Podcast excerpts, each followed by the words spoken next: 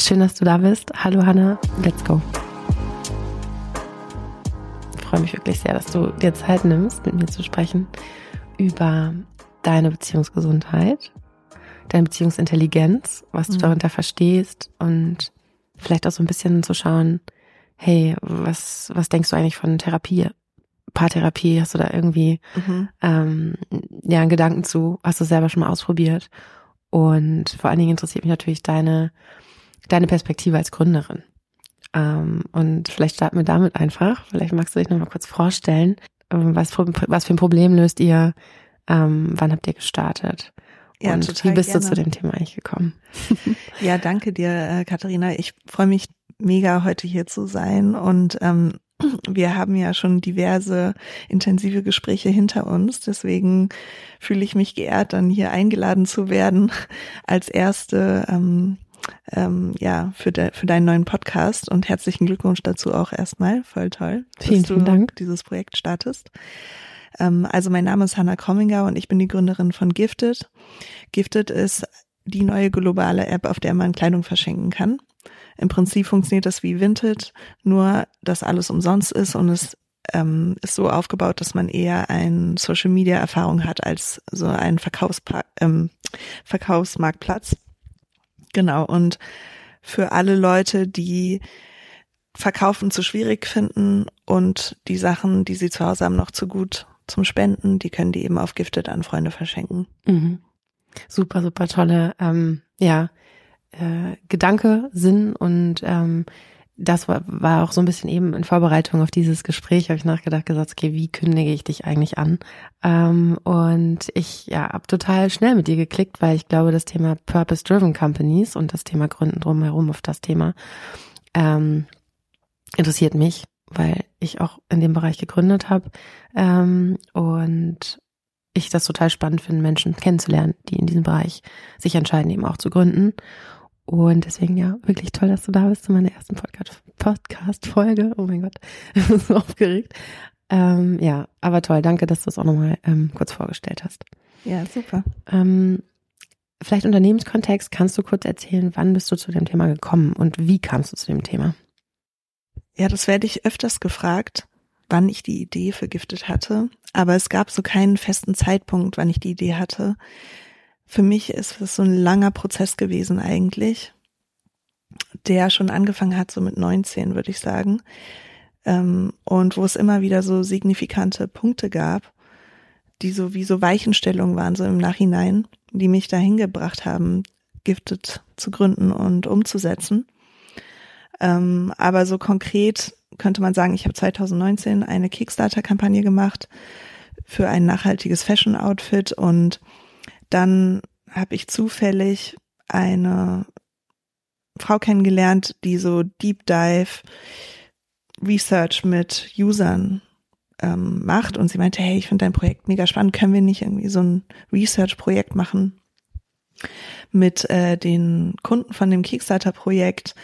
Und ich wollte sowieso rausfinden, okay, wie kann ich die Leute motivieren, die Kleidung länger zu tragen? Und hatte da auch so ein Research-Interesse. Und dann haben wir zwei Monate dieses Projekt gemacht und haben rausgefunden, dass die Leute, die eben in der Kickstarter-Kampagne das nachhaltige Outfit gekauft hatten, alle eine große Ikea-Tasche oder einen Umzugskarton oder sowas ähnliches im Kleiderschrank oder im Keller oder irgendwo in der Wohnung rumliegen haben, mit, voll mit Klamotten, die sie zu äh, schwierig zum Weiterverkaufen noch zu gut zum Spenden finden. Und dann habe ich irgendwie gedacht, okay, anscheinend braucht es eine neue Lösung, damit diese noch wertigen Kleidungsstücke wieder in Umlauf kommen können. Mhm.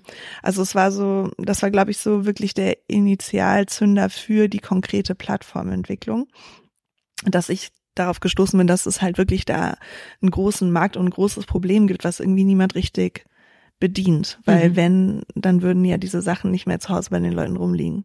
Ja. Super spannend. Auch, dass dir das aufgefallen ist, dass du ein Auge dafür hattest. Also das Thema lag dir irgendwie sehr nah.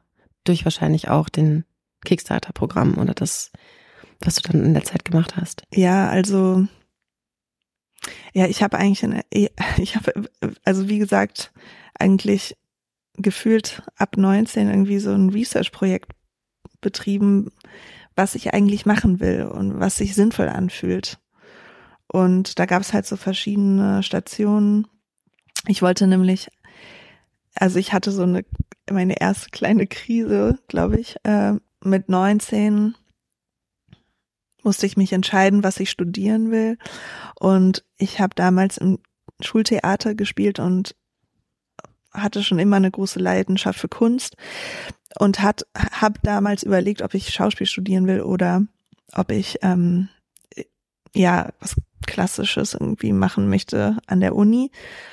Und wusste damals schon, dass ich irgendwas mit Innovation machen will und habe dann Business und Finance in London studiert, weil ich dachte, wenn ich die Wirtschaft von innen verstehe, dann kann ich verstehen, wie eigentlich neue Sachen in die Welt gebracht werden. Also mhm. Politik wirkt, wirkt auf mich irgendwie so zu kompliziert und schwerfällig auch für meine Persönlichkeit, glaube ich. Und da hatte ich einfach nur so ein Gefühl, dass ich eben mit so einem Wirtschaftsstudium in diesen Innovationsbereich am besten reinkomme. Aber da hat das eigentlich schon angefangen, dass ich eben so versucht habe zu verstehen, wo will ich eigentlich hin und was fühlt sich authentisch an. Mhm. Genau. Und ähm, dann gab es diverse Stationen, die dann eben zu dieser Kickstarter-Kampagne geführt haben. Aber bis 2017 hatte ich mit nachhaltigen Fashion eigentlich nichts zu tun. Also das hat sich dann erst gefunden. Super spannend. Ähm, glaubst du, dass Netzwerke dir bei dieser Gründung geholfen haben. Ähm, wie schätzt du da deine, dein Netzwerkverhalten ein auch? Also wie hast du da Beziehungen auch genutzt vielleicht schon, ähm, um das Thema weiterzuentwickeln? Ja, also aus meiner Sicht sind Netzwerke extrem wichtig. Also ohne die Hilfe anderer Menschen glaube ich, kriegt man eigentlich fast gar nichts umgesetzt. Also das ist sowohl auf Teamebene, aber ein Netzwerk heißt ja eigentlich ein Netzwerk an Menschen, die potenziell einen dabei unterstützen, was man umsetzen möchte. Und ich glaube, das ist eigentlich das A und O mhm. von jeder Gründung. Also sowohl auf finanzieller Ebene als auch ähm, so auf Mentorenebene zu diversen Themen habe ich extrem viele UnterstützerInnen gehabt und habe ich auch immer noch und ohne die könnte ich nicht machen, was ich mhm. mache. Ja, das heißt, wie lange beschäftigst du dich jetzt mit dem Thema schon? Also wie viele Jahre sind das? Also Gifted gibt es so richtig daran angefangen zu arbeiten habe ich eigentlich mit Corona, mhm. weil damals klar war, dass das Vorprojekt, was ich gemacht hatte, diese Kickstarter-Kampagne, für mich auf gar keinen Fall in eine Businessgründung führt, weil eben der ganze, das war ein Fashion Brand und weil der Retailmarkt irgendwie 90 Prozent eingebrochen war, war für mich klar, okay, ich will das sowieso nicht wirklich machen und ich mache jetzt da auch irgendwie nicht noch ein halbes Jahr oder ein Jahr weiter mit, weil der Markt einfach gar nicht mehr ähm, ja existent ist so wirklich. Mhm. Und dann habe ich sechs Wochen ja, und ich hatte da schon diese App-Idee, ah, wir machen irgendwie noch eine so eine App mit Subscription, damit die Leute ihre Kleidung länger tragen. Und das war auch schon nach diesem Research-Projekt, wo ich diese Initialidee dazu hatte. Und dann habe ich angefangen, 2020 das zu recherchieren und einen Prototyp zu bauen. Und Ende 2020, Anfang 2021 ist dann mein Mitgründer Michael dazugekommen. Ähm, war das auch Netzwerk? War das Beziehung? Weil ich finde, das jetzt rückblickend auch auf meine eigene Gründung war wirklich ähm, eins der schwierigsten Punkte, um zu starten. Also man hatte die Idee ähm, und dann, dann brauchst du ja ein Team. Ich hatte da total das Vertrauen, dass ich jemand Passendes finde und das hat dann auch nur so drei Wochen gedauert. Und meine Taktik war tatsächlich über Netzwerke zu gehen. Und zwar habe ich einen digitalen Flyer gemacht. Also so, da stand irgendwie so CTO Wanted drauf und meine E-Mail-Adresse oder so. Ähm, und das Logo, oder das Logo gab es, glaube ich, noch gar nicht. Ja, weiß ich ja nicht, was ich da drauf geschrieben habe. Genau. Könnte man wahrscheinlich irgendwie bei LinkedIn finden. Und dann habe ich ähm, das auf allen Social-Media-Kanälen gepostet und allen meinen WhatsApp-Kontakten geschickt mit dem Hinweis, hey, vielleicht kennst du jemanden, der da passen könnte. Mhm. Und dann ähm, ja, dann saß ich einen Nachmittag irgendwie bei meinem Freund damals auf dem Sofa und sein Mitbewohner saß neben mir und ich wusste, der macht irgendwas mit Entwicklung. Und dann ähm, meinte ich, ja, bist du nicht irgendwie Entwickler, kannst du nicht auch mal meinen Flyer an alle deine Kontakte schicken? Und dann ähm, habe ich ihm das irgendwie per WhatsApp geschickt und am nächsten Tag hat er geantwortet, ja, er hätte überlegt, ob er es nicht vielleicht einfach machen könnte. ähm, und dann habe ich natürlich gedacht, oh, okay, ja, warum nicht, ne? Und dann haben wir uns getroffen und das weiß ich noch, das war so im Dezember 2020 und sind dann so im kalten, wahrscheinlich sogar irgendwie halben Nieselregen oder so, äh, um den ähm, Kanal am Maybachufer spazieren gegangen und äh, ja, haben uns dabei unterhalten über so Werte und was, was ich eigentlich damit machen will und wo er gerade so steht. Und dann, ja, dann war irgendwie klar, wir probieren das aus. Ja, so haben wir uns gefunden. Auch eine super spannende Beziehung. Ähm, magst du ein bisschen erzählen, wie diese Beziehung sich entwickelt hat? Also ihr habt damals gestartet, mhm. schönes Bild eigentlich am Maybachufer im Winter. Ja. Äh, jeder, der Berlin kennt, weiß, dass es irgendwie eine total romantische Umgebung ist auf erste Dates oder weiß ich nicht. Aber ja, auch sich Business-Kontakt so kennenzulernen, ist ja mhm. wirklich wichtig ähm, auf einer persönlichen Ebene, weil ja, wir beide wissen es wahrscheinlich auch sehr gut jetzt durch die Zeit mit einem Co-Founder zusammen. Mhm. Das muss auch auf allen Ebenen funktionieren, nicht nur businessseitig und auf der Expertise-Seite, die man mitbringt. Magst du ein ja. bisschen erzählen, wie sich eure Beziehung ja. als Co-Founder weiterentwickelt hat? Mhm. Also, ja, ähm, ich glaube, meine Beziehung mit Michael ist wahrscheinlich eine der wertvollsten, die ich in meinem Leben habe im Moment so. Und ähm, ich glaube, ich hatte auch noch nie so eine Art, ähm, also äh, Freundschaft uh, mit jemandem, mit dem ich auch so eine Geschäftsbeziehung habe. Also es ist ein sehr besonderes Setup. Ähm, und ich bin extrem dankbar dafür, wie gut es funktioniert und manchmal selbst verwundert irgendwie so. Also ja, ich finde es wirklich unglaublich, wie, wie gut wir uns verstehen und wie gut es funktioniert. Mm. Und ähm, ja, ich ähm, überlege gerade, was so unsere Beziehung ausmacht. Also ich habe das Gefühl, dass wir eine, eine sehr gute Kommunikation haben und auch empathisch miteinander umgehen. Und ich habe und mit viel Verständnis und deswegen auch so uns gegenseitig verletzlich zeigen können. Vielleicht auch durch die freundschaftliche Ebene, die wir irgendwie, die uns so zusammengeführt hatte. Mhm. Und ja, ich habe das Gefühl, dass mh, mm, eigentlich egal was ist, wir immer miteinander reden können und deswegen auch so stressige Phasen bisher immer dann gut überstanden wurden. Also natürlich hat man, wenn man ein Startup zusammengründet, immer wieder irgendwelche Momente, wo einer oder eine nicht mehr kann oder irgendwie es schwierig ist und mh, mm, ich habe das Gefühl, dass da immer sehr viel Verständnis in der Beziehung gewesen ist und auch dem anderen halt die eigene Entscheidung lassen, wie die Person dann damit umgeht und nicht in so einen Klammern gehen, sondern das so loslassen. Mhm. Also so gehe ich das zumindest an. Und es funktioniert irgendwie gut zwischen uns.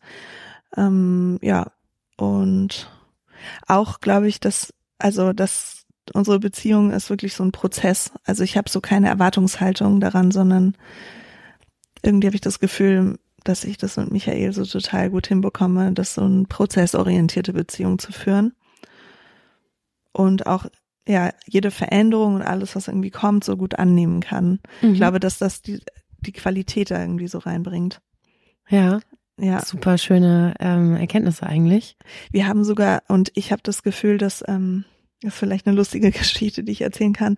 Wir haben auch über ein halbes Jahr, ich glaube ein Dreivierteljahr, also Michael wohnt so außerhalb von Berlin und ähm, hatte dann noch ein WG-Zimmer ähm, hier in Berlin und ich habe in dem Zimmer gewohnt, ähm, dreiviertel Jahr lang, haben wir uns eigentlich ein Zimmer geteilt. Also immer wenn er dann ein paar Tage da war, dann habe ich natürlich das mhm. Zimmer irgendwie verlassen. Aber ja, wir haben uns also ein Dreivierteljahr eigentlich so ein zwölf Quadratmeter Zimmer geteilt. Und ähm, das war irgendwie überhaupt kein Problem. ja. Wahnsinn. Erstaunlich, ja. oder?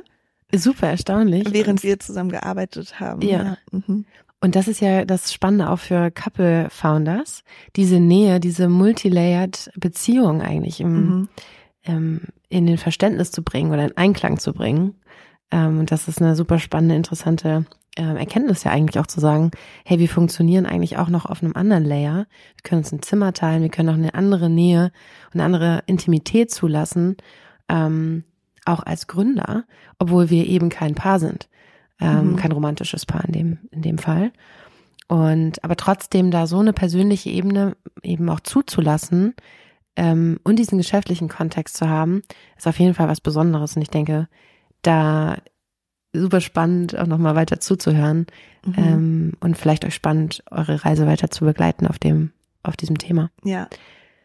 Wenn wir bei Beziehungen sind am Arbeitsplatz, was hast du äh, mit Mitarbeitenden erlebt?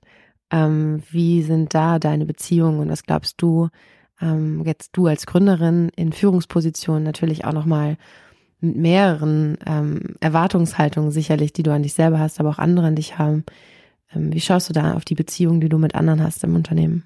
Ja, also ich glaube, ich habe da selber an, bin da so einen Weg gegangen und äh, habe viel dazu gelernt für mich selbst auch die letzten Jahre. Und bevor ich mit Gifted angefangen habe, für das Kickstarter-Projekt davor und auch so mein Research, hatte ich teilweise zum Beispiel Praktikantin und auch eine Werkstudentin, weil ähm, mir immer so nahegelegt wurde, ja, wenn du irgendwie gerade was anfängst, dann suchst du halt ein, zwei Praktikantinnen und dann, ähm, ja, das ist irgendwie, wie man so startet. Und wenn jemand noch, also noch einen, äh, gerade anfängt und viel lernen muss oder auch will, dann ähm, braucht man, glaube ich, einen ganz anderen Management-Ansatz, als wenn jemand schon eine Expertise entwickelt hat. Und ähm, ja, ich habe dann irgendwie so den die Aufgaben strukturiert und und so weiter und irgendwann dann aber für mich persönlich festgestellt, dass es für mich als Gründerin viel, viel effizienter ist, mit Menschen zu arbeiten, die schon eine Expertise mitbringen und dann teilweise vielleicht einfach nur ein paar Stunden hier und da beitragen, eventuell dann auch mehr kosten, aber eben effizient die Sachen abbilden können, die ich selbst nicht kann und wo dann auch so dieser ähm, dieses Zeitinvest, dass ich den Leuten die Sachen beibringen muss, wegfällt. Also das war so ein ganz großes Learning für mich durch meine Gründungszeit, dass ich glaube, dass es mehr Sinn ergibt, mit Freelancern zu arbeiten oder Teilzeitkräften, die qualifiziert sind, als mit Ungelernten. Ähm und meine eigene Herangehensweise im Management ist, glaube ich, dass ich also intuitiv Leute suche, die so eine sehr starke Can-Do, Hands-on-Attitude haben. Ich glaube, das ist auch einfach so die Unternehmenskultur, die Michael und ich so als Grundstein gelegt haben. Und deswegen ziehen wir auch Leute an, die so ähnliche Werte haben. Und ähm, dann ist für mich alles ergebnisorientiert. Und ich bin eher, für mich eher so wie so jemand, der, mh, mm, also ich lasse allen Mitarbeitenden komplette Freiheit, wann und wie irgendwas gemacht wird. Und versuche eher so ein gutes Beispiel zu setzen und den Fluss der Unternehmensentwicklung so zusammenzuhalten. Also ich versuche so den Überblick zu behalten und dann jeder Person mal so einen Input zu geben, ah, guck doch mal in diese Richtung und insgesamt das strategische Ziel ist das, was glaubst du, wie wir da hinkommen und dann mach halt einfach mal. Ähm, genau. Und ich finde es extrem unangenehm, wenn ich irgendeine Form von Micromanagement machen muss. Also wenn ich mitbekomme, dass jemand irgendwas nicht angeht oder nicht umsetzt, dann ähm, ja, dann versuche ich eher rauszufinden, okay, weshalb ist diese Person jetzt gerade nicht motiviert oder fühlt sich blockiert mit sich selber. Und ich bin da aber selbst in einem stetigen Lernprozess. Also ja, aber das ist so ein bisschen so meine Mhm. Herangehensweise und meine Learnings. Ja, kann ich so total nachvollziehen. Ähm, ich glaube, ich bin den ähnlichen Weg gegangen, äh, zu sagen, ähm, genau, den Advice, sich ähm, Expertise dann später dazu zu holen und aber auch erst mal mit Interns gestartet. und ich glaube, das ist auch Nichts irgendwie. gegen Interns. gar Ja, nicht Bitte gegen Interns. macht alle Praktika. Ja, genau, habe ich auch gemacht. Und ähm, ist auch, glaube ich, eins der, der spannendsten Erfahrungen, die man im Beruf, beruflichen Kontext oder in seinem Start, seiner Laufbahn machen kann. Ähm, dann auch gleich so viele Aufgaben zu bekommen. Aber genau die Perspektive aus Gründersicht ist eben eben auch ähm, viel Zeit invest und die Frage eben Fokus. Wo muss man sich jetzt drauf Du fokussieren? brauchst ja Leute, die dir was abnehmen. Und jemand, der Neuanfängerin ist, kann halt nichts abnehmen, sondern mitlaufen und vielleicht unterstützen. Aber ja. Genau. Ähm, aber super hilfreich, auf jeden Fall die Impulse ja doch mitzubekommen, die dann vielleicht auch in einer ähm, anderen Generation ja auch schon sind. Und das fand ich eigentlich auch super wertvoll in den Beziehungen, die ich dann ähm, eben auch mit Praktikantinnen oder ähm, ja, sag ich mal, juniorigeren Mitarbeitenden hatte. Wie glaubst du, vielleicht nochmal das ein bisschen ähm, Beziehungskontext in, in unserem Unternehmen ähm, abzudecken, wie glaubst du, verändern sich denn auch Beziehungen zu einer neuen Generation an Mitarbeitenden? Also ein Stichwort Gen Z. Mhm. Ähm, hast du den Eindruck, dass die was ganz anderes verlangen, auch vom Arbeitskontext, zu den Beziehungen im Arbeitskontext? Glaubst du, dass sie eine andere Beziehungsintelligenz schon mitbringen, andere Themen, die wir jetzt noch nicht so abgedeckt haben? Also ich spreche jetzt von wir. Vielleicht Mhm. äh, übergehe ich da so ein bisschen ähm, dein, deine Generation, oder wo, ja. ähm, wie alt, also ich weiß nicht, wie alt du bist, ähm, habe ich dich noch nie gefragt. Ähm, ich bin 37 und ich gehöre ganz klassisch in die Millennials. ja. Also ähm, ja, ich glaube, dass da, da so rückblickend war meine Fähigkeit, Beziehungen aufzubauen, ähm, darauf basierend, dass ich und so wie ich Beziehungen gelernt habe am Arbeitsplatz eben sehr professionell und ähm, eher devot, ähm, erstmal das anzunehmen, was mir gegeben wird. Mhm. Ähm, und habe dann, glaube ich, erst über die Zeit gelernt, in diese Beziehung möchte ich aber ein bisschen mehr Kontext mitgeben und mehr mich selbst einbringen. Und wie siehst du das heute? Ähm, was hast du für Erfahrungen gemacht bei dir im Team? Ja, das ist total interessant. Also erstmal, da habe ich auch noch nie drüber nachgedacht, sind wir altersmäßig sehr ähm, homogen. Also ich glaube, die jüngste Person im Team ist 30 und die älteste Person ist 38. Ähm, und wir sind sechs. Also Mhm. da haben wir keine große Altersspanne. ähm, und ähm, ich, ja, also eine Werkstudentin ähm, hat, mit mir ein Jahr gearbeitet. Ich glaube, die ist 25. Deswegen habe ich schon Erfahrung auch mit Gen Z. Und ähm, ich, es ist irgendwie schwierig. Also eigentlich hast du ja zwei Fragen gestellt. Einmal zu dieser Gen Z-Erfahrung. Ähm, da gehe ich vielleicht zuerst mal drauf ein. Also meine Erfahrung eben mit Prakti Praktikantinnen und auch der Werkstudentin, die eben Gen Z gewesen sind, war ähm, erstmal würde ich sagen, insgesamt kommt es einfach total auf die Persönlichkeit der Person, also die Persönlichkeit an, einfach auf die Person. Ich habe das Gefühl, dass die Leute ja ganz viel mitbringen von Prägung von zu Hause, was sie sich zutrauen, was sie für Ansprüche haben, was für sie ein Erfolgserlebnis ist. Das ist, glaube ich, einfach individuell unabhängig. Ich würde es gar nicht so einer Generation zuordnen da jedem auch die Freiheit lassen, irgendwie, dass sie sie selbst sein dürfen. Ähm, und ja, sonst mh, hatte ich das Gefühl, dass also diese Gen Z-Mitarbeiterin oft schon mir sehr viel erwachsener vorkam, als ich mir selbst halt vielleicht in dem Alter vorgekommen wäre. Aber vielleicht ist das auch einfach nur, wie man sich halt innen fühlt. Mhm. Und ich habe vielleicht auch ein viel seniorigeres ähm, Bild abgegeben, als ich empfunden habe. Ähm, ja, und ich habe da irgendwie gar nicht so ein Split gefühlt irgendwie. Als ob da, Mhm.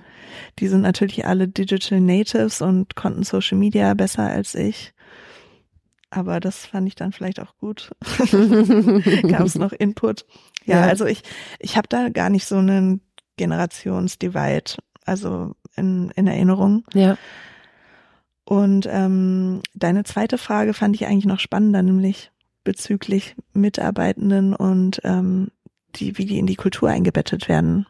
Richtig, oder? Mhm, genau, wie die Beziehungen angehen auch im Unternehmen. Ja, genau, wie die Beziehungen angehen. Ja, also ich habe mit ähm, mehreren Leuten bei uns im Team so eine Erfahrung gemacht, dass die von mir erwartet haben, dass ich die jetzt beherrsche. Mhm. Und das habe ich dann nicht gemacht, was dann irgendwie zu einer Irritation geführt hat, so, hey, aber du musst doch jetzt irgendwie hier mich in so ein Zwangsverhältnis holen. Und das will ich halt gar nicht, weil mein Stil halt eher so ist. Wie gesagt, wir arbeiten doch hier an einem gemeinsamen Ziel und dann guck halt mal, wie gut du das hinkriegst und was dir selber einfällt, weil äh, du ja am besten weißt, wie man deine Aufgaben erledigt. So ist ja, eher so mein Ansatz. Das klingt wie so ein Tauschgeschäft. So, ich komme her, biete dir meine Arbeitsleistung und du darfst mich dafür beherrschen. Das Wort finde ich auch schon ziemlich. Ja, aber ja, ein bisschen prägend, so hast ja. du das doch auch ähm, gerade beschrieben, wie das für dich war als Berufseinsteigerin. Absolut. Ja. Aber es ist verdammt interessant zu sehen, dass das ja anscheinend durch Generationen hinweg so Ja. funktioniert. Ja, genau. Also zumindest die Millennials bei uns im Team. Ähm, da habe ich mehrfach das so erlebt, dass das so an mich herangetragen wurde. Mhm. Und für mich dann teilweise auch, ja, dass ich das Gefühl hatte, ich muss wie so ein ähm, Change-Management-Prozess für diese Person im Berufsleben irgendwie Beibringen. ermöglichen oder so. Mhm. Äh, Das ist, damit wir in so eine Beziehung finden, wo ich mich auch wohlfühle, weil Mhm. äh, ich, also ich, ich wünsche mir eher eigentlich mit einem Team zu arbeiten, wo ich auch wegweisend sein kann, aber ich habe überhaupt keinen Anspruch von Macht über die anderen und auch fühle mich eher, also ich, also ich mag das nicht. Mhm. Da sind wir eigentlich ja schon mal in einem spannenden Bereich angekommen.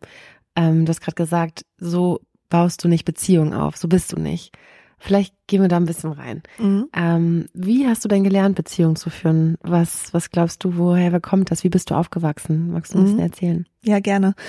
Also ich bin aufgewachsen in Berlin vor allem. Also ich bin in Berlin geboren und in Berlin auch aufgewachsen, den Großteil meiner Kindheit und war dann auch einige Jahre in Hessen auf, auf dem Land mit meiner Mutter und meinem Stiefvater, meinen Geschwistern.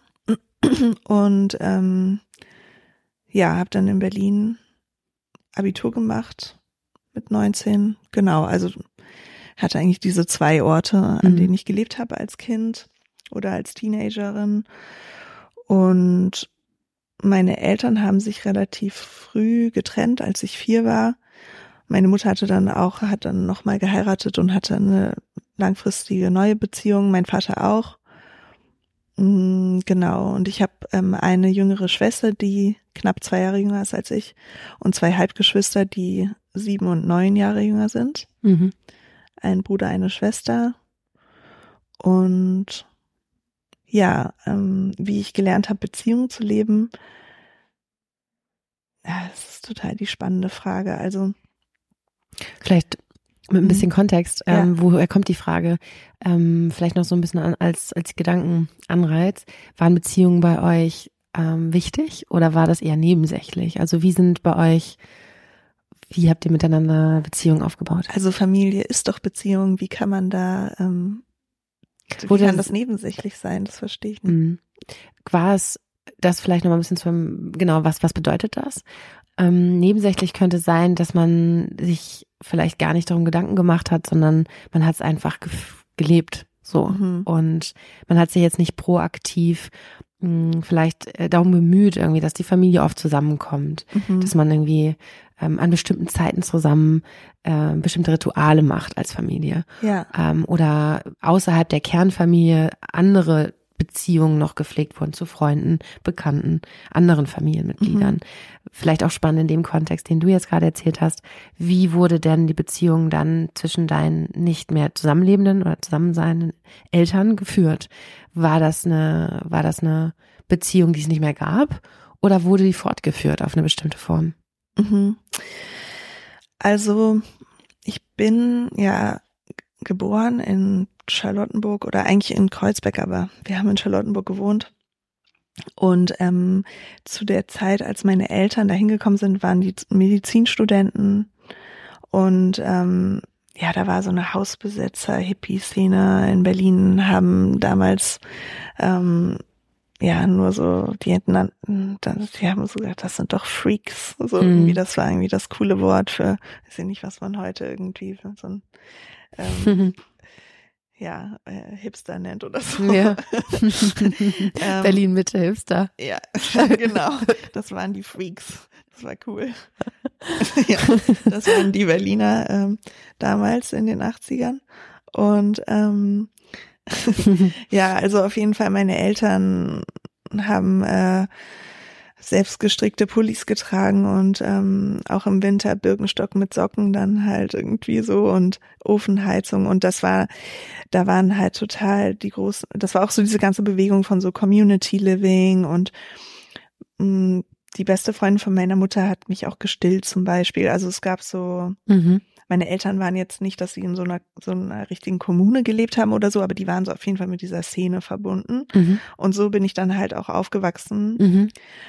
Und ähm, ich glaube, dass ich daraus ganz viel mitgenommen habe, dass halt Beziehung und Community extrem wichtig ist, aber nicht, dass ich mir das irgendwie so später dann beigebracht habe, sondern dass das mhm. mir so mitgegeben ja. wurde. Also zum Beispiel zu ähm, meiner Patentante habe ich auch jetzt immer noch ein ganz enges Verhältnis und habe zum Beispiel letztes Jahr auch einen Monat bei ihr gewohnt und ja, auch mit ihrem Mann habe ich auch, der, die sind irgendwie wie so noch so ein zusätzliches Elternpaar oder so. Ja, schön. Ähm, ja. Ja, also das ist so ein bisschen so der, die Beziehungsstruktur, die ich da mitbekommen habe. Und ähm, natürlich war die Trennung meiner Eltern jetzt nicht einfach und hat auch viele schwierige Prozesse irgendwie mit sich gebracht. Mm, und das Verhältnis zwischen meinen Eltern, die also es ist, wenn die das jetzt hören. ähm, Wir können es ja auch umschiffen so ein bisschen. nein, das ist total okay. Ähm, ich, ich habe ein sehr offenes Verhältnis mit beiden meinen Eltern und ähm, würde denen das auch immer persönlich sagen. Oder wir führen auch so eine Beziehung, wo wir sehr tiefe Gespräche haben und auch ja so, da wird nichts versteckt eigentlich. Mhm. Deswegen mh, mm, ist auch ein spannender Aspekt. Ja, aber ähm, also ich würde es vielleicht so zusammenfassen, dass ähm, da schon sehr dann auch schwierige Beziehungsstrukturen entstanden sind aus dieser Familientrennung ähm, und auch natürlich jede Person in der Familie anders darauf reagiert hat, auf diese Situationsverschiebung. Und ähm, generell ich das Gefühl habe, dass aber über die Zeit meine Eltern auf jeden Fall sich bemüht haben, trotz allem eine Beziehung weiterzuführen, um äh, uns, also mir und meiner Schwester irgendwie auch mhm. ein Fortbestehen der Familie zu ermöglichen, so gut sie es konnten, sage mhm. ich mal. Also ja, ja. Und glaubst du in dem Zusammenhang, ähm, Hast du mehr Verbindung und Schutz gesucht in deiner, deiner Kindheit oder war es dann doch eher so das Gefühl von Freiheit und ähm, Individualität? Also glaubst du da irgendwas durch die Erfahrung, die du gemacht hast, ähm, ja, mitbekommen zu haben, wie du, wie du aufgewachsen bist, wo, wonach hast du eher das Bedürfnis gehabt in der Kindheit oder auch darüber hinaus? Also so eine traumatische Erfahrung wie halt so ein Familienbruch ähm, macht ja meistens eine oder die andere Reaktion. Und ich glaube, dass ich auf diese Familientrennung eher das äh, Bedürfnis nach Halt entwickelt habe. Also das ist eher so mein Trauma da gewesen. Das ist eher so, ich fühle mich haltlos. Mhm. Also suche eher so Schutz und Verbindung. Aber ich glaube, dass ich generell ein sehr autonomer und ähm, freiheitsliebender Mensch bin und dass das auch die Kultur in unserer Familie gewesen ist, dass mir das immer mitgegeben worden ist, dass ich frei und autonom bin. Also ja, mhm, das, ist, das kommt bei mir so mhm. beides vor. Aber ich fühle mich sowieso frei und autonom. Ich hatte auch ähm, in anderen Beziehungen später dann äh, die Erfahrung, dass ähm, ich total erstaunt war, dass manche Leute sich beherrscht fühlen irgendwie von anderen und ebenso nach Autonomie und Freiheit streben, weil ich fühle mich in Beziehungen immer frei. Also ich habe noch nie das Gefühl gehabt, ich bin unfreiwillig in Beziehungen mit jemandem. Mhm. Und ich glaube, dass das durch meine Eltern kommt und ähm, ja, ich glaube vor allem durch die Kultur der Familie von meinem Vater. Mhm. Ähm, da steckt irgendwie sowas drin. Ja. Ja. Wir haben super viele Punkte eigentlich schon so durchgesprochen, die ich auch noch im Kopf hatte, dich zu fragen. Deswegen will ich ganz gerne nochmal auf den Anspruch, den du an Beziehungen hast. Ich glaube, du sagtest vorhin, das ist eine spannende Frage für dich. Ähm, wie gehst du in Beziehungen? Also welche Erwartungen hast du an Beziehungen mit anderen? Mm, wow, das ist voll die tolle Frage. Also ganz wichtig für mich ist Authentizität. Also sobald jemand unauthentisch ist, kann ich eigentlich mit der Person nicht in einer, in einer intimen Beziehung sein. Das geht irgendwie nicht. Mhm. Wie macht sich das bemerkbar bei dir? Also was ist Unauthentizität für dich? Mm, ja, wenn die Person versucht, mit mir in Beziehung zu sein, ohne zu zeigen, was wirklich los ist, was mhm. die wirklich das gefühlte Erleben der Beziehung ist. Mhm. Ich glaube, das finde ich unauthentisch. Ähm, genau, also wenn. Würdest du dich da eher vorsichtig oder selbstbewusst einschätzen in der Beziehung?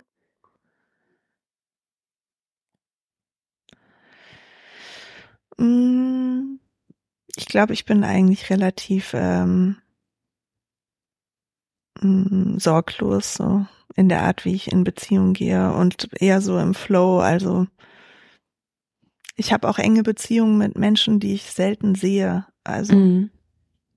das ist immer eher so, wie fühlt es sich an, die Verbindung. Und ich fühle die Verbindung dann auch, wenn wir uns nicht sehen oder nicht sprechen. Mhm. Also ich habe so ein Gefühl, dass ich die Qualität der Verbindung fühlen kann. Ähm, und darauf kommt es irgendwie an. Mhm. Ja, das stimmt. Das kann ich nachvollziehen. Ich habe auch das Gefühl, dass man oft auch durch seine lebensverändernde Phasen, hm, vielleicht manchmal mit Menschen, die man in einer anderen Phase kennengelernt hat, in der man war, nicht mehr so viel Kontakt hat, aber trotzdem noch im Kontakt steht, wenn diese Beziehung da ist ja. und sich gar nicht so oft hören oder sehen muss. Ich habe das so mit einer Freundin, ähm, die ich auch so ein bisschen, oder wir haben uns so ein bisschen wiedergefunden. Ähm, das ist meine längste Freundin eigentlich aus der Schulzeit. Und die lebt auch immer noch in Hamburg und wir sehen uns sehr, sehr selten. Aber wenn wir uns sehen, dann ist immer gleich eine sehr tiefe Verbindung da. Und über dich bin ich sehr dankbar. Aber ich habe das Gefühl, das ist sehr, sehr selten, dass man das dann irgendwie auch über den ja, Werdegang oder Lebensweg so aufrechterhalten kann. Ähm, wenn du sagst, ähm, du gehst sorglos durch Beziehungen, also so höre ich das jetzt raus, ähm, gibt es da für dich trotzdem Situationen oder Phasen, wo du sagst, das ist super herausfordernd für mich? Ähm, da bin ich nicht mehr so sorglos. Mhm. Ähm, hast du da Situationen erlebt, vielleicht auch beruflicher Kontext oder privater Kontext. Ähm, ja, wie gehst du mit solchen Herausforderungen um? Hm, also beruflich fällt mir jetzt irgendwie spontan kein Beispiel ein. Ich habe das Gefühl, dass meine beruflichen Beziehungen eigentlich immer relativ gut verlaufen sind. Ein, zwei Mal gab es vielleicht da vielleicht so Erwartungshaltungen an die berufliche Beziehung, die sich für mich anders angefühlt haben und äh, wo dann vielleicht auch so eine gewisse Enttäuschung auf der anderen Seite da war oder so, aber ich denke jetzt vor allen Dingen an ja. Investoren, irgendwie Investorenbeziehungen. Äh, Ach so, oh spannend. Ja, oder? Thema. Hast du da, hast du, was ist da deine Erfahrung? Gibt's da, gab es da mhm. Konflikte? Gibt es Konflikte? Ähm, also bisher wirklich fast eigentlich gar nicht. Also ich habe ganz gezielt, wir haben, sind ja noch in Pre-Seed-Phase und haben am Anfang einfach so gestartet mit so eigentlich so Friends und Extended Family irgendwie. Ja. Ähm, und ich habe ganz gezielt immer nur Leute reingenommen, denen ich, wo ich eine Beziehungsebene habe, wo ich weiß, egal was ist, mhm. ich kann mit denen reden. So. Ja. Ja. Und ähm, wenn ich irgendwann dann mal das Gefühl habe, oh, passt es noch irgendwie mit der Person, dann komme ich auch so in innerlichen Stress, weil das ist, wenn man ein Startup gründet, das ist, da ist man ja mit so vielen ähm, Unwägbarkeiten konfrontiert und ich glaube, dass man halt so eine Vertrauensebene hat mit den Leuten, die den Weg mit einem gehen. Das ist das A und O, sonst schafft man das nicht. Mhm. Ja, da gebe ich dir recht. Aber toll, dass du die Erfahrung auf der, auf der Unternehmensseite oder Investorenseite gemacht hast. Ähm, ich fand es nicht immer so einfach. Ähm, und ich finde, das hat sich schon in der Anbahnung der Beziehung eigentlich bemerkbar gemacht, Mhm. ähm, dass das eigentlich nicht nur reibungslos lief, sondern Verzögerungen in der Kommunikation. Also so kleine Red Flags, die man irgendwie schon wahrnimmt Mhm. und die man vielleicht auch umgeht oder übergeht, weil man weiß, hey, ich muss jetzt raisen, also ich muss jetzt Ja. das Geld einsammeln. So. Ja, und dann sollte man vielleicht das nicht tun in dem Moment.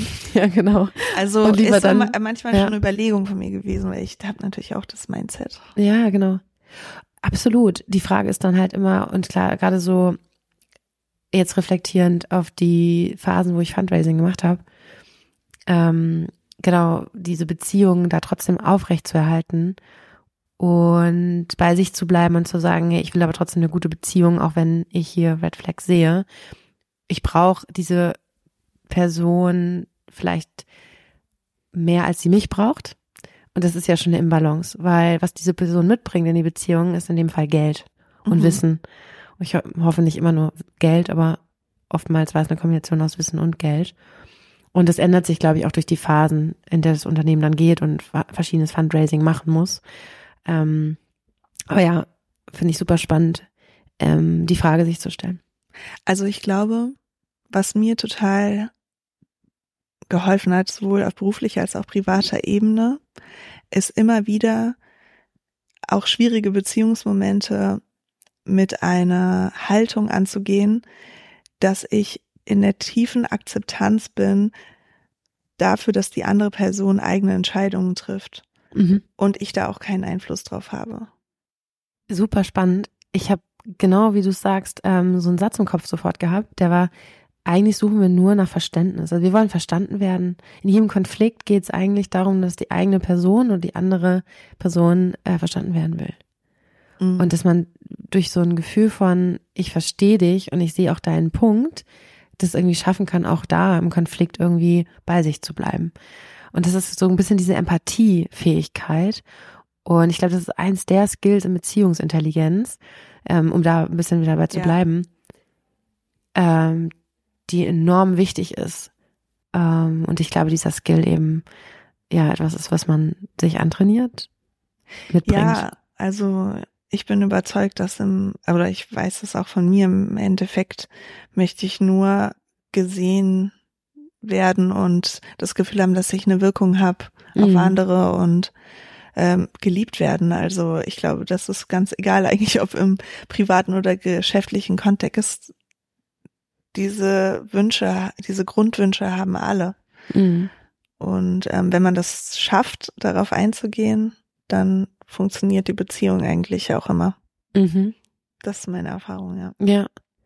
Genau, und dann, wie du es sagst, klingt es fast so spirituell, geliebt zu werden. Aber das ist ja ein Grundbedürfnis von jedem, auch im Business-Kontext, anerkannt, gemocht zu werden, verstanden zu werden. Und Liebe ist großes Wort. Da findet man viele, wahrscheinlich auch andere Emotionen, Sekundaremotionen wieder. Ähm, vielleicht, wenn wir so tief jetzt schon drinne sind, wollte ich dich fragen, weißt du eigentlich, welcher Bindungstyp du bist? Also kennst du das, ähm, das, das Modell äh, des Attachment Types?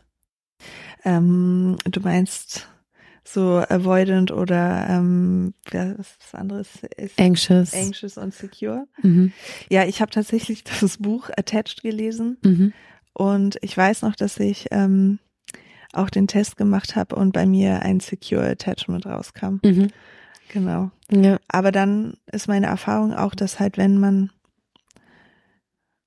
so traumatische Erlebnisse wie zum Beispiel die Trennung meiner Eltern, ähm, dass wenn halt ähm, strukturähnliche Situationen aufgetreten sind, dass mich das dann natürlich dann auch so Trauma aktiviert und ich dann nicht Mhm. secure attached bleiben kann oder ähm, es mich sehr, sehr, sehr viel Energie kostet, gegen diese Traumaträger anzukämpfen. Mhm. Ähm, und ja, irgendwie da in so einem verbundenen Verhalten zu bleiben. Mhm. Und dann, glaube ich, bin ich zu beidem fähig. Ich bin sowohl zu einem anxious Reaktion als auch avoidant Reaktion fähig. Mhm. Also das habe ich beides schon erlebt. Ja. Das Spannende bei der Theorie ist ja auch, die sagt, ähm, du kannst in der Beziehung, selbst du würdest jetzt als secure Typ reingehen, ähm, durch den Partner, der vielleicht einen ganz anderen Beziehungstyp mitbringt, genau auch ganz anders reagieren auf mhm. Situationen. Also das ist schon ganz, sag ich mal, typisch, dass man sich A, vielleicht auch auf den anderen, auf andere Trigger reagiert oder andere Verhaltensweisen annimmt, ähm, auch wenn man im Grundkern eben eine, eine Bindungsprägung ähm, mitbringt. Ja. Und ähm, dass diese Trigger dann eben auch durch verschiedene Bindungstypen ausgelöst werden anders. Ähm, und dass wir uns vielleicht aber auch interessanterweise Menschen suchen mit bestimmten Typen oder Bindungsverhalten, um vielleicht auch nochmal ähm, ja, bei uns näher hinzugucken, so was ist es eigentlich, was wir da vielleicht auch noch irgendwie anfassen oder bearbeiten oder nochmal hingucken dürfen, uns weiterentwickeln können.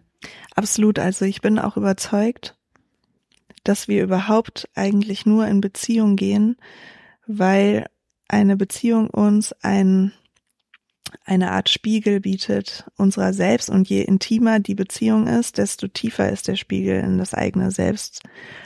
Und ich glaube, auf so einer spirituellen Ebene geht es darum, da, um Bewusstseinserweiterung und wir gehen in Beziehung als Motor für Bewusstseinserweiterung, glaube ich. Und das ist so ein ewiger Prozess von eben die eigenen Anteile sehen, die man, mhm. äh, wofür, für die man einen Spiegel braucht. Ähm, genau, und ich glaube, das ist der Grund, warum wir in, überhaupt in Beziehung gehen auf spiritueller Ebene. Und ähm, ja, deswegen sind oft die schwierigsten Beziehungen, die wir haben, die, die uns am meisten wachsen lassen und uns auch ja so die größte ähm, Lehr Lehrmeister sein können. Ja, wunderschön gesagt. Mhm. Richtig schönes Beispiel. Habe ich schon oft drüber nachgedacht. Ja, wirklich, wirklich schön. Ja. Ja, wirklich also toll. meine Patentante zum Beispiel, die hatte auch ähm, sehr, sehr schwierige Beziehungsphasen mhm. mit ihrem Mann und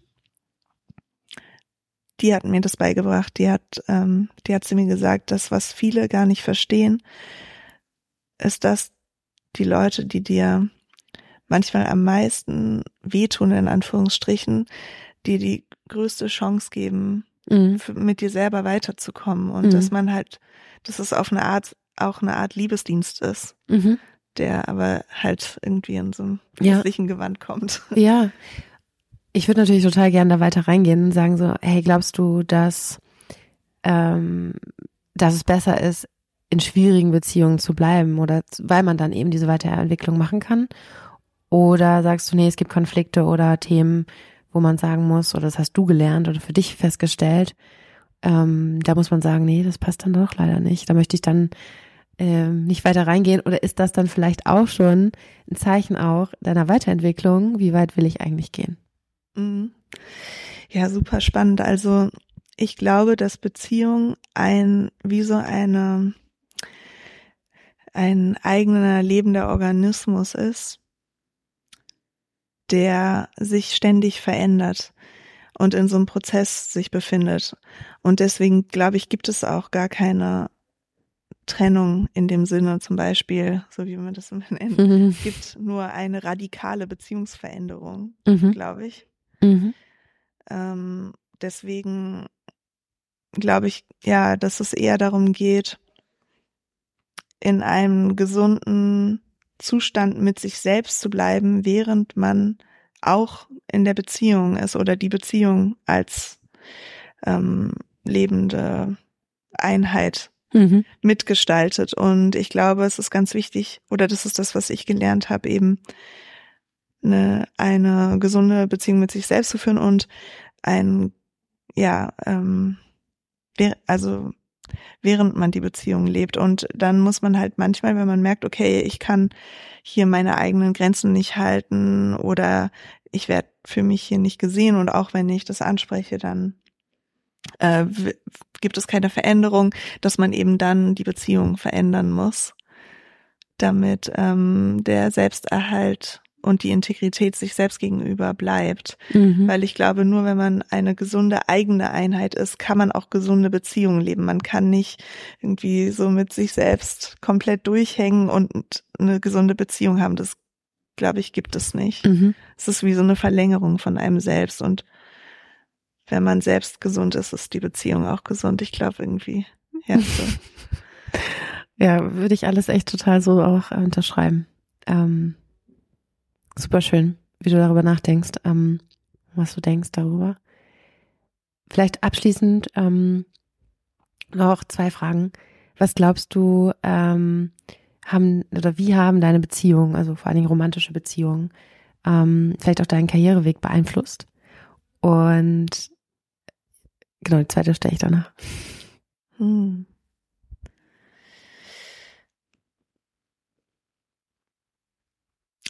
Also für mich mh, mm, ist so mein beruflicher Werdegang eigentlich losgelöst von meinen romantischen Beziehungen. Mm, also das ist für mich, vermischt sich das nicht so. Mm, das ist eher so, wie wenn du mich fragen würdest, wie hat äh, der Ort, wo du wohnst, mhm beeinflusst, wie dein beruflicher Werdegang mhm. ist. Natürlich gibt es da eine gewisse Interdependenz, aber es sind für mich schon zwei separate Sachen. Mhm. Ähm, und also dass du jetzt zum Beispiel deinen Co-Founder durch deinen äh, vorherigen Partner kennengelernt hast, ist eine interessante Entwicklung, aber die klingt für dich eher nach einer Zufallssituation. Ja, also das ist eher so, dass ähm, alles in meinem beruflichen Werdegang eine Aneinanderreihung von Zufällen gewesen ist. Mhm. Und ähm, ich würde jetzt nicht sagen, dass das unbedingt was mit dieser Partnerschaft zu tun hatte, mhm. ähm, obwohl er das wahrscheinlich doch gerne so sehen würde oder immer äh, stolz darauf war, dass er uns zusammengebracht hat, wo ich auch extrem dankbar für bin. Ähm, ja, ich finde es ganz spannend. Du hast erzählt, dass du durch Beziehungen flowst.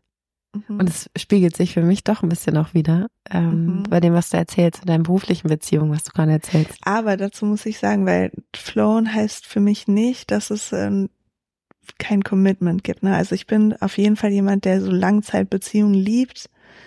Und ich liebe nichts mehr, als wenn ich so eine richtig intimes, innige Verbindung mhm. mit jemandem habe, das über Jahre mhm. zu führen. Also ich habe zum Beispiel gestern in Hamburg meine Freundin Maria besucht. Ich, ich war dabei so ein Pitch-Event ähm, bis um neun und habe dann bei ihr übernachtet, ähm, bei ihr und ihrem Mann und äh, bin heute Morgen um acht mit dem Zug zurückgefahren. Also ich war eigentlich irgendwie 20 nach neun abends da und dann hatten wir zwei Stunden zusammen und ich hatte sie glaube ich, seit letzten August nicht gesehen. Und ich habe so ein inniges, vertrautes Verhältnis mit ihr, obwohl wir auch noch total unterschiedlich sind. Mhm. Ähm, und ich liebe sowas, so diese, eben dieses authentische, intime Verbundenheitsgefühl kombiniert mit so einem kompletten Loslassen. Das ist für mich eigentlich so der Inbegriff von Beziehung. Ich finde das einfach wundervoll. Ja, es hört sich so leicht an, wie du es beschreibst. Und das finde ich total schön. Das nehme ich irgendwie mit aus diesem Gespräch, dass Beziehungen auch leicht sein können. Weil Beziehungen haben so oft eine Schwere. Und ganz viele sagen immer, oh Gott, Paartherapie, Beziehungsintelligenz, wow, es ist ja so viel Konflikt und Streit und aber ich glaube, nein, es geht auch anders. Und das, was du gerade erzählst, wow. klingt eigentlich sehr, mhm. sehr, sehr, sehr bereichernd für alle, die jetzt zuhören und denken sich vielleicht, ähm, ja, kann ich denn nur irgendwie über Beziehungen irgendwie im Kontext von Problemen reden? Nein, auf jeden Fall auch irgendwie mit einer, mit einer schönen Haltung. Ja, also es ist nicht, als ob ich nie irgendwelche Probleme hätte, aber ähm, ja, das Danke für das Feedback. Ich freue mich gerade total darüber. Das gibt mir irgendwie auch ein schönes Gefühl. Ähm, ja, ich glaube, das kommt davon, dass so meine meine tiefe Grundeinstellung und Haltung ist, in Liebe verbunden zu sein zu anderen. Auch, ich fühle das auch so allen Lebewesen gegenüber eigentlich. Also so ein Gefühl von friedlicher Verbundenheit. Und ich glaube, wenn man dieses Gefühl in sich nährt und gleichzeitig loslässt, dann, dann kommt das. Und das ist nicht, als ob das ständig dann eintritt, aber mhm. ja, wenn, dann kann man es feiern. Ja, absolut. Hast du Therapie oder Paartherapieerfahrung? Ja, habe ich. Also ich habe sowohl Einzel- als auch Paartherapie gemacht. Ähm, meine Mutter ist, also meine Eltern sind, mein Vater hat auch eine Gestalttherapieausbildung, aber meine Mutter ist auch, äh, es ist äh, total peinlich, weil sie hat irgendwie drei Fachärzte und ich vergesse immer wieder welche genau, aber sie arbeitet auf jeden Fall als Psychotherapeutin. Mhm. Ähm, und ja, meine Patentante, die ich erwähnt hatte, ist auch Coach und Gestalttherapeutin. Deswegen bin ich auch schon in so einem Kontext mhm. aufgewachsen und ich mhm. habe selbst auch ähm, eine Gestalttherapie gemacht, zwei, drei Jahre. Mhm. Ja, und auch Paartherapie. Mhm. Spannend. Was ist so deine größte Erkenntnis daraus? Jeder sollte Therapie machen. ja, voll. Ja. Also würde ich total unterschreiben. Also ich empfinde Therapie oder als zur Therapie gehen eigentlich als so eine Art äh, Self-Care. Man muss nicht irgendwie sein Leben nicht mehr aushalten, um damit anzufangen, sondern genauso wie man sich auch äh, um seinen Körper kümmert, finde ich, sollte man sich auch um seine Seele kümmern. Mhm. Und glaubst du, wenn man sich um seine Seele kümmert, dass man sich damit eben auch um seine Beziehungen kümmert? Auf jeden Fall, weil wie ich ja schon, wie wir ja schon hatten, das Wichtigste ist die Beziehung zu sich selbst. Mhm. Mhm. Und ich habe auf jeden Fall durch meine Therapieerfahrung sehr viel über die Beziehung zu mir selbst gelernt und auch vor allem so wichtige Tools im Umgang in, in Beziehungen auch mit anderen. Spannend ähm, ja, die ich irgendwie, also so. Hast du da irgendwas, was du erzählen willst, welches Tool, Methoden du nutzt? Ähm, ja, also zum Beispiel, als ich angefangen habe, Therapie zu machen, kam ich aus einer langjährigen romantischen Beziehung, wo ich verlernt hatte, eigene Bedürfnisse und Wünsche klar auszudrücken durch die Beziehungsdynamik.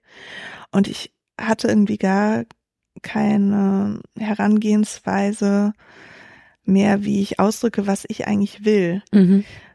weil ich damit immer nicht gelandet bin und dann oder ja irgendwie auch so Sachen, die ich wahrnehme, anzusprechen. Mhm. Damit bin ich da immer nicht gelandet und dann habe ich das halt so über die Jahre verlernt oder aufgehört, weil ähm, ja, ja, müsste man jetzt tiefer einsteigen, aber ich glaube, was passiert ist, dass wenn man mit seinen Anfragen bei einem Beziehungspartner nicht landet, dann stellt man das ein, weil eben dieses immer nicht gehört werden mhm. schmerzhafter ist, als mhm. einfach gar nicht mehr zu fragen.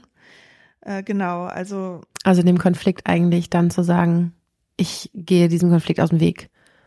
Ja, genau. Und das war halt äh, teilweise so, dass ich es selber gar nicht mehr mitbekommen habe. Mhm. Dann habe ich gelernt, wenn ich was wahrnehme, das wieder anzusprechen. Mhm.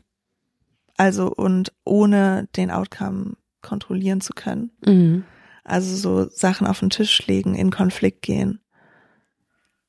Mhm. Und auch zum Beispiel Wut produktiv auszudrücken und ähm, den Anspruch zu haben, eigene Gefühle haben zu dürfen und ausdrücken zu dürfen, solche Sachen. Mhm. Ähm, oder auch ganz großes Thema für mich im letzten Jahr war, Grenzen zu setzen und die zu fühlen erstmal, weil oft setzt man ja Grenzen nicht, weil man die gar nicht wahrnimmt. Mhm. Die mehr wahrzunehmen, besser zu setzen, damit umgehen zu können, dass das bedeutet, dass man nicht weiß, was passiert. Mhm. Solche Sachen. Ja. Super spannend. Danke für nochmal den Einblick ähm, in die Erfahrung, die du gemacht hast und auch das, was du an Tools dann gelernt hast. Genau, ich habe gestern Abend nochmal in der Vorrecherche ähm, zu diesem Podcast äh, nochmal geschaut, okay, was gibt es eigentlich für Venture Capital, die sich schon damit auseinandersetzen, wie wichtig eigentlich die Beziehungsfähigkeiten, aber auch das gesamte Wellbeing des Founders. Und da gibt es ähm, von Balderton Capital äh, tatsächlich jetzt ein Founder Wellbeing und Performance Programm. Also das heißt, die bauen um ein Executive Coaching ähm, physische, äh, mentale Trainingsprogramme um da eben auch Beziehungsintelligenz, Thera Psychotherapie, Paartherapie, Ernährungspläne, Sportpläne, ähm, Meditation, Icebathing, alles drumherum, um eben gerade diese Doppelbelastung, die man ja eben auch als Gründer hat, ähm, da zu unterstützen. Fand ich eine super spannende Sache, das gefunden zu haben und dachte, dass wir unser Gespräch irgendwie so ein bisschen am Zahn der Zeit ist. Also ich finde es cool, dass es solche Programme gibt ähm, die sich wirklich auch nochmal damit beschäftigen, dass Gründerinnen nicht irgendwie Roboter sind, ähm, die anscheinend irgendwie geboren sind, um eine Doppelleistung abzuliefern, sondern dass wir auch irgendwie am Ende nur Menschen sind mit unseren Erfahrungen und Bedürfnissen und das sich auch wieder irgendwie im Arbeitskontext bemerkbar macht. Weil ich bin ganz klar der Überzeugung, selbst erlebt, aber auch durch andere Gespräche mitbekommen zu haben, dass dann, wenn wir uns sicher in uns und unseren privaten Beziehungen fühlen und in unserem beruflichen Kontext, dass wir dann eben am besten sind in dem, was wir tun. Absolut, ja, würde ja. ich so unterstreichen. Ja. Vielen, vielen Dank, dass du da warst, Hanna. Gerne. Ähm, und ich fand, das war ein total interessantes Gespräch, weil wir irgendwie durch viele Themen durchgegangen sind von, ja, Gründerperspektive, aber auch ähm, persönliche Perspektiven, wie Dinge, die du erlebt hast, vielleicht auch einen Einfluss hatten auf das, was du heute erlebst ähm, in deiner Doppelrolle und als Gründerin, aber eben auch als Hannah, die Privatperson. Und danke, dass wir so tief reinschauen durften in deine Beziehungsintelligenz Gerne. und ähm, wie du Beziehungen lebst. Und es hat mich echt total gefreut, dass du da warst. Ähm, und dass du mein erster Gast, Gast, meine erste Gästin warst. So glaube ich, sag es was richtig. Perfekt. Ich, ja, es war mir eine Ehre. Vielen, vielen Dank. Super.